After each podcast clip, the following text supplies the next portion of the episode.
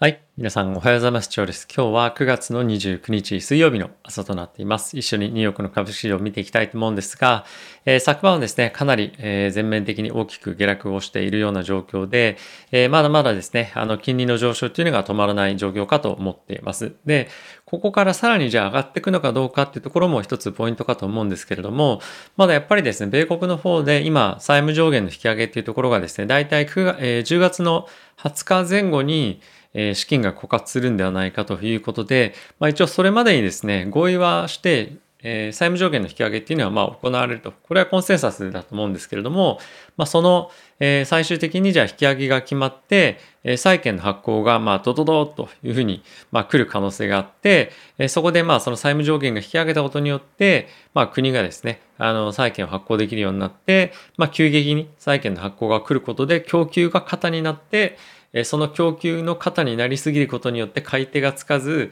金利が上昇するみたいな、まあ、そういったところも一つあのテクニカル的な面では今マーケット金利上昇に寄与していると思うんですよね。なので、えー、そこはまず一つしばらくそういったプレッシャーはあるんじゃないかというところと、あとはですね、えー、10月のまだ1週目の金曜日、米国の雇用統計ですよね。そこでどういった数字が出るかというとこなんですが、今ですね、結構やっぱりアメリカの方で、えー、まだまだ雇用が追いついてないっていうような、ま、話が出てきたりとか、あとは先日ちょっとお伝えをしたんですけれども、えー、米国の方で、え特に医療従事者に関しては、ワクチンの義務化っていうところがですね、出てきてはいるものの、約ですね、15%ぐらいの方はニューヨークの方では、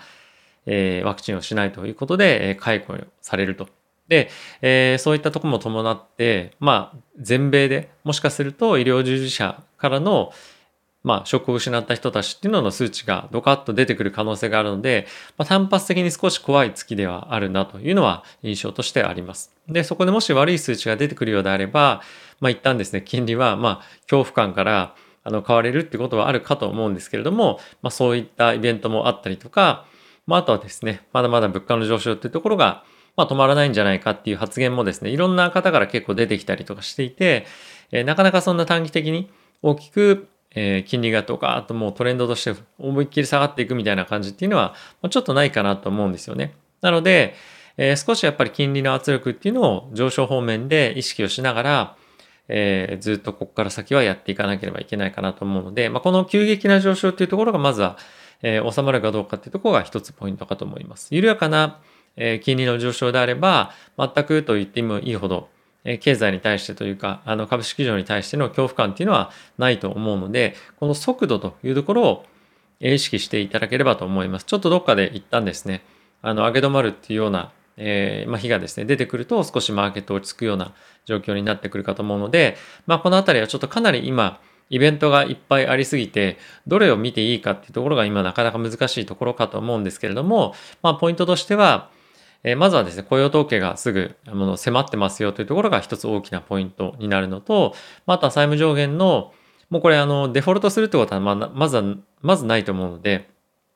えそこは一つ重要なポイントかと思うんですが、え議論がどのように進むかと。で、あとですね、ちょっとこれは、あの、あまり我々の生活とは関係ないんですけれども、債務上限の引き上げとかに、あの、まあ、関連して、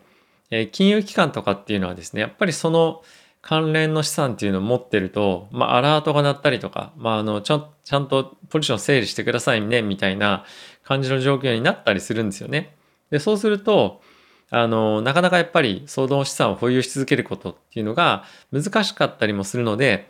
まあ今そういった観点からも短期的に債券が売られているというのもあるかと思います。なので、債務上限を引き上げとともに、金利が、まあ、ものすごく大きく下がるってことはないと思うんですが、まあ、しっかりと安定化するってことはあると思うので、まあ、このあたりは、えー、まあ、時間が経てば収束するという感じかと思ってますので、長期的にマーケットが、もしまあデフォルトしたら別ですけども、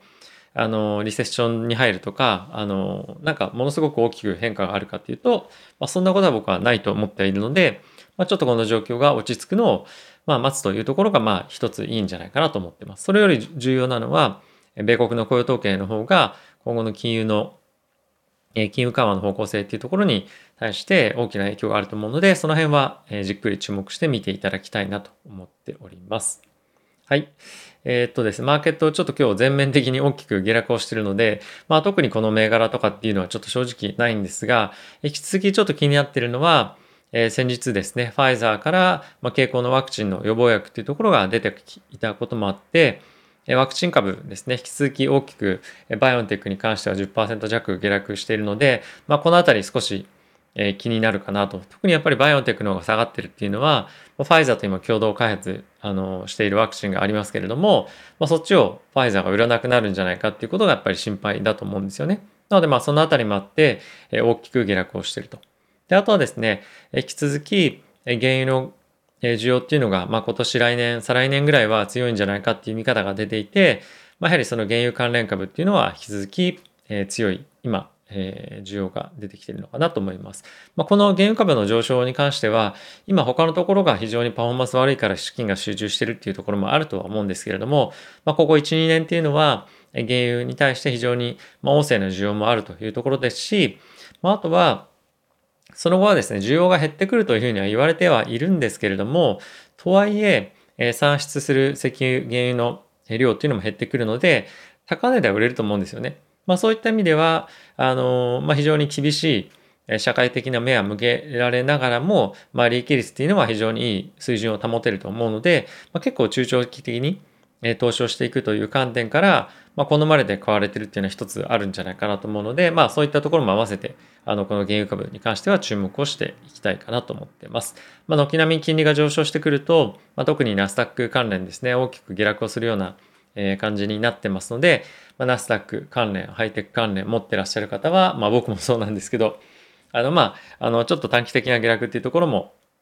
あの胸が痛い、お腹が痛いような状況ではありますが、まあ、僕は、あの、この金利の短期的な上昇よりも、米国のえー、まあ、成長の鈍化だったりとか、まあ、あと物価があの長期的に高止まってしまうのかどうかとか、まあ、あとはその雇用統計がどうかとか、まあ、そういったところの方があの、まあ、実際はちょっと気にかけているという感じですね。今の金利の上昇はちょっとテクニカル的な要素が非常に強いとあの感じております。はい。一緒にですね、えっ、ー、と、指数見ていきたいと思うんですけれども、えっ、とですね、ちょっとお待ちください。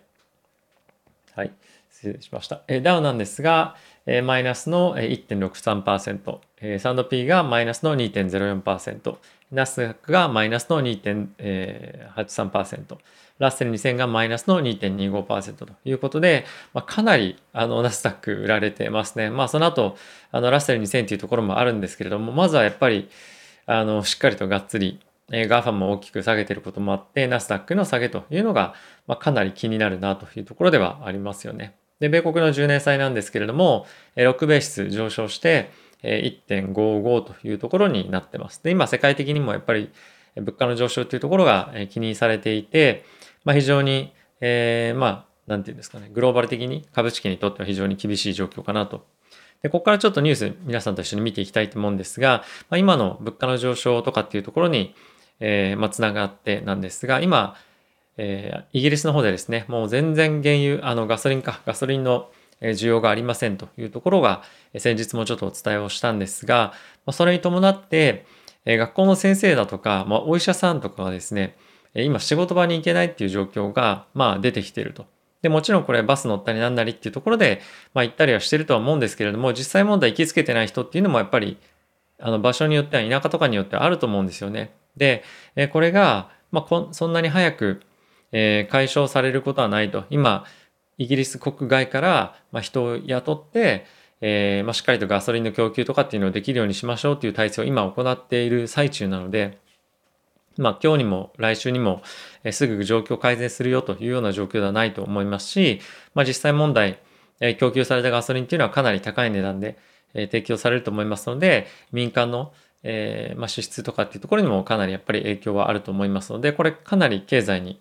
インパクトあるんではないかなと思ってます。おそらく今のような状況はしばらく続くと思いますので、えー、このあたりはですね、あの、原油のその値段を見ると昨日はちょっと下がったりはしていましたけれども、まあ、このトレンドっていうものをしっかり意識して見ながらあの判断をしていくというところと、まあ、プライスアクションよりも、やっぱ実体経済で今何が起こってるかっていうところの方が、今非常に重要なポイントかと思うので、ま、そのあたりをですね、見ながら、え、ちょっとまあ長期的にえどこがま、非常に逼迫しているのかとかっていうのは判断していきたいかなと思っています。はい。で、他のニュースなんですけれども、え JB モルガンのですね、CEO、ジェイミー・ダイモンさんなんですけれども、え米国の、え債券がですね、デフォルトした際に、えどういったあの対応策があるのかっていうのを、まあ、必要性に今駆られてやってますよということを発表していました。で、これは、まあの記事の中でも言ってるんですけれども、デフォルトはもうしないと。ただし、この議会で財務上限の引き上げの問題何回やってるんだと。で、これ、結構このあの10年とか15年ぐらいでもう3、4回ぐらいやってるんですよね。で、これっていうのも完全にこの民主党共和党のあの、まあ、議会の中での主導権争いとか、どっちがどういうふうにうまくいろんな話を進めていくかっていうところ、まあ、以外の何者でもなくて、こういった議論がされるっていうこと自体がまそもそもおかしいんですよね。あの運営される状態として。なのでこの辺りは、あの、本当にその私利私欲じゃないんですが、まあそういったところにとらわれて、まあ、なかなか今アメリカがあの一つになってない、協力できてないっていうところの表れかと思うので、まあこれは一つアメリカの国力というか、あの、まあ今団結心がないような状況っていうところの表れかと思うんですが、まあこのあたりは、あの、まあデフォルトをするよということではなくて、あの、やっぱり何もしてないっていうのも相当問題なので、ちゃんと一応どういった影響があるのかっていうところは社内で整理をしてますというような意味の内容でした。はい。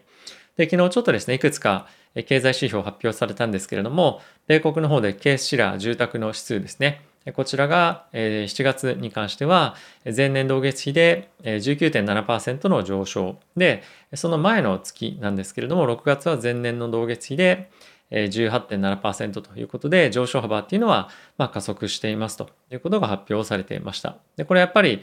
あのまだまだ価格に関しては上昇してくるだろうなというところがあの、まあ、ある一方で、まあ、これが物価に、結構大きな影響もあると思うので、まあ、どこまでこれが続くのかというところは一つ、あの、まあ、注目はしておかなきゃいけないポイントかなと思ってます。で、それに伴って、アメリカのですね、消費者の信頼関数というところに関しては、え、3ヶ月連続で今低下をしているというような、え、状況でして、え、今後の見通しに関しても少しあの弱い数値が出ていて、米国の、ま、消費者という観点からすると、えー、まあ、非常にあの先行きに対して不安があるというのが、まあ、今まさに如実にこういった数値にも出てるんではないかなと思ってます。でやっぱりまだまだ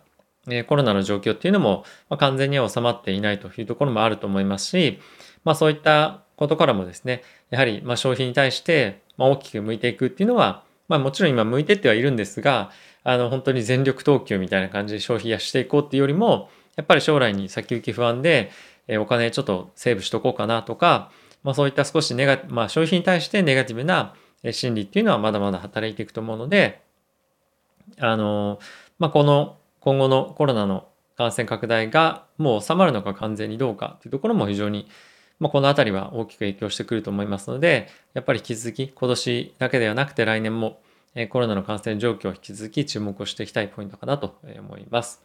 はい。あとはですね、米国の連銀の総裁、セントルイス連銀総裁から、テーパリングに関して、えもうやりますよというのは、まあ当然そうなんですが、来年に関しては、もう来年時点で2回利上げすべきだと。で、これ結構高派、あの、利上げ派としても強硬なメッセージだと思うんですけれども、えまあ、そのあたりは確実にやっていった方がいいですし、まあ、あとは FRB がテーパリング終わった後に、保有している資産に関しては、速やかに売却した方がいいですよということをまあ言っていますと。で、これ、パウエル議長としては、あの、そのあたりはもう全然触れてなくて、継続保有で売却はしないと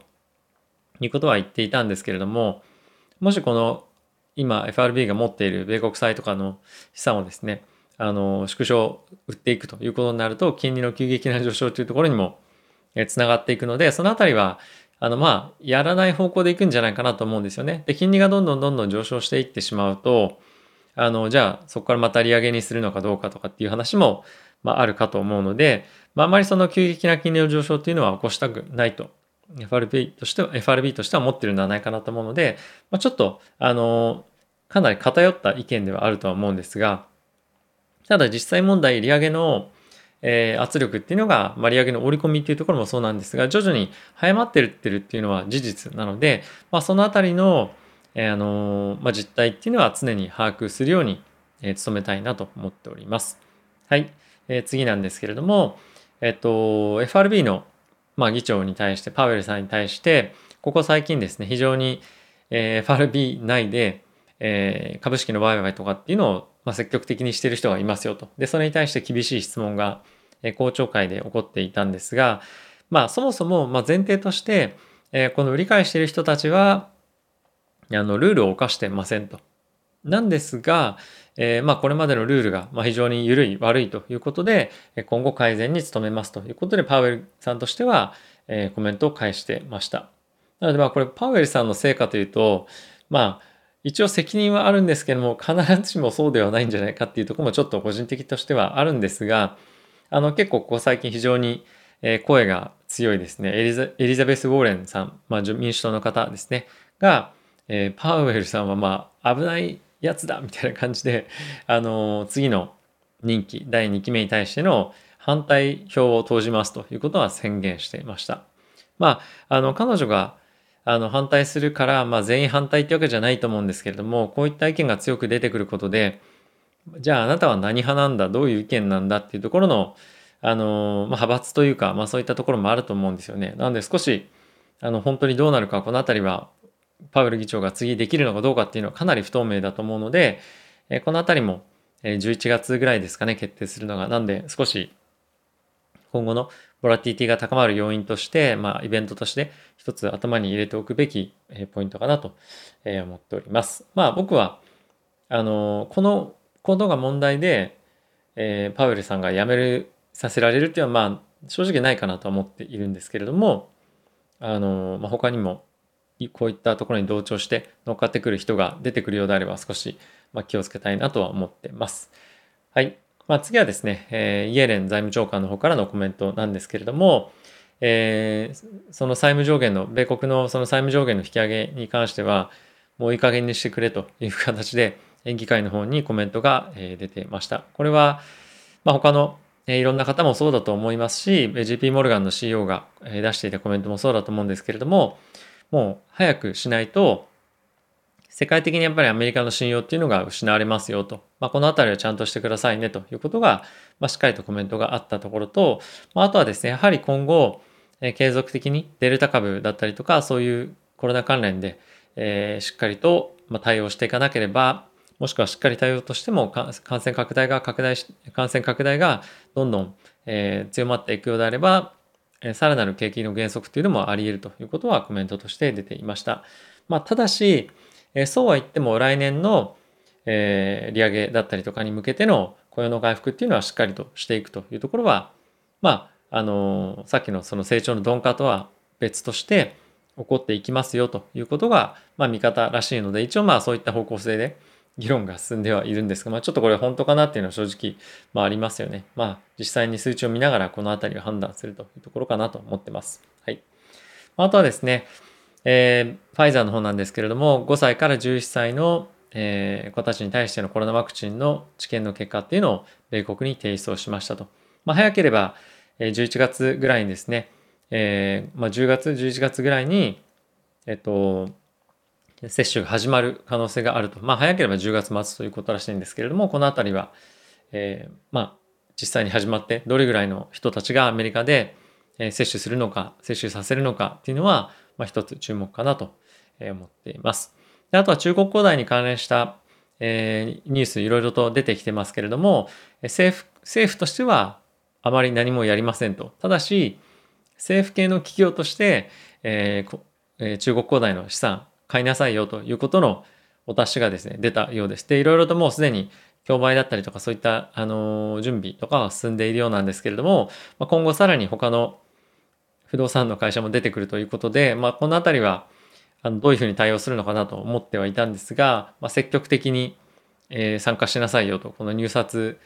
をしなさいということが言われてるらしいので、まあ、ちょっと一旦このあたりあの収束してくる感じはあるかなと思う一方で、まあ、シティグループですねが、えー、来年の中国の成長率に対してこういったデベロッパー関係の問題もまだまだ出てくるでしょうということで、えー、成長率の引き下げを行っていました。年率の5.5%から4.9%に引き下げているんですけれども、まあ、これはですね、あの、さらなる引き下げっていうのも今後、えー、あると思いますし、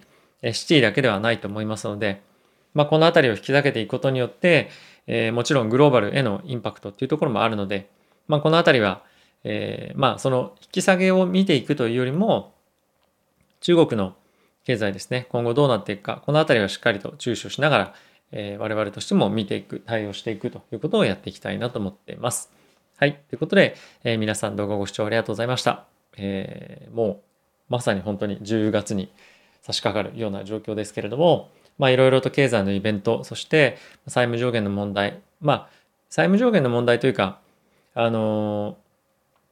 ー、ちゃんとアメリカが一本一本に、一本やってるんですか？になってないのがまあ問題。まあそういったところをですね、ちょっと債務上限という言葉をあまりにも使いすぎたので、債務上限の引き上げが問題になるみたいな、その引き上げにならないデフォルトみたいな感じで考えるというよりも、まあアメリカが、えー、まあしっかりと今は物事に対して対応できていない状況にあるということを、あの、一つ問題として捉えるということがまず重要かなと思っております。はい。ということで、皆さん動画ご視聴ありがとうございました。また次回の動画でお会いしましょう。さよなら。